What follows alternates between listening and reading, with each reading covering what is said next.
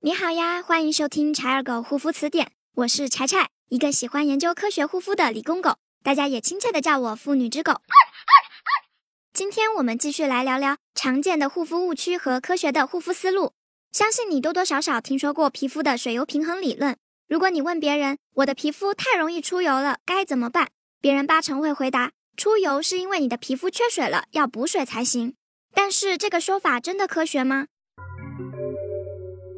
我们可以试想一下，如果皮肤出油就是因为缺水，那也就是说，只要皮肤干到一定程度，就会自动出油。这样的话，干性皮肤的人怎么还会为皮肤干燥而烦恼呢？他们的皮肤应该会自动分泌出更多油脂，缓解干燥才对啊。所以说啊，皮肤出油是因为缺水，这个说法其实是经不起仔细推敲的。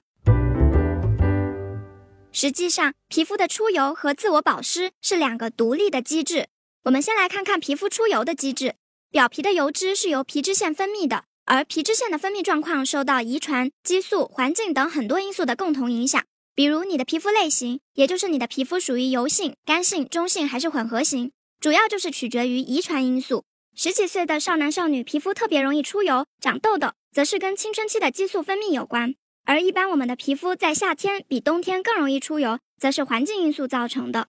另外，还有一种特殊的出油状况是外油内干，也就是皮肤表面看起来容易出油，但实际是因为过度清洁或其他因素导致皮肤屏障受到了损伤。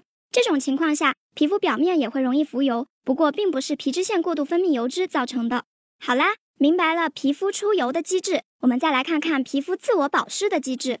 我们的皮肤和外界直接接触的一层叫表皮层，再往里面一层是真皮层。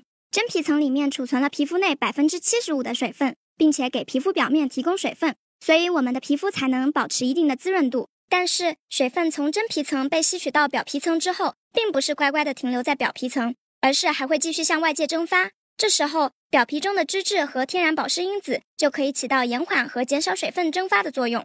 只要你的皮肤足够健康，虽然水分一直在源源不断的从皮肤深处向外界散失，但总体来说。表皮从真皮层吸收的水分和从表皮散失的水分能够保持在稳定的比例，所以皮肤中仍然可以维持一定的水分。这就是极简版的皮肤自我保湿机制。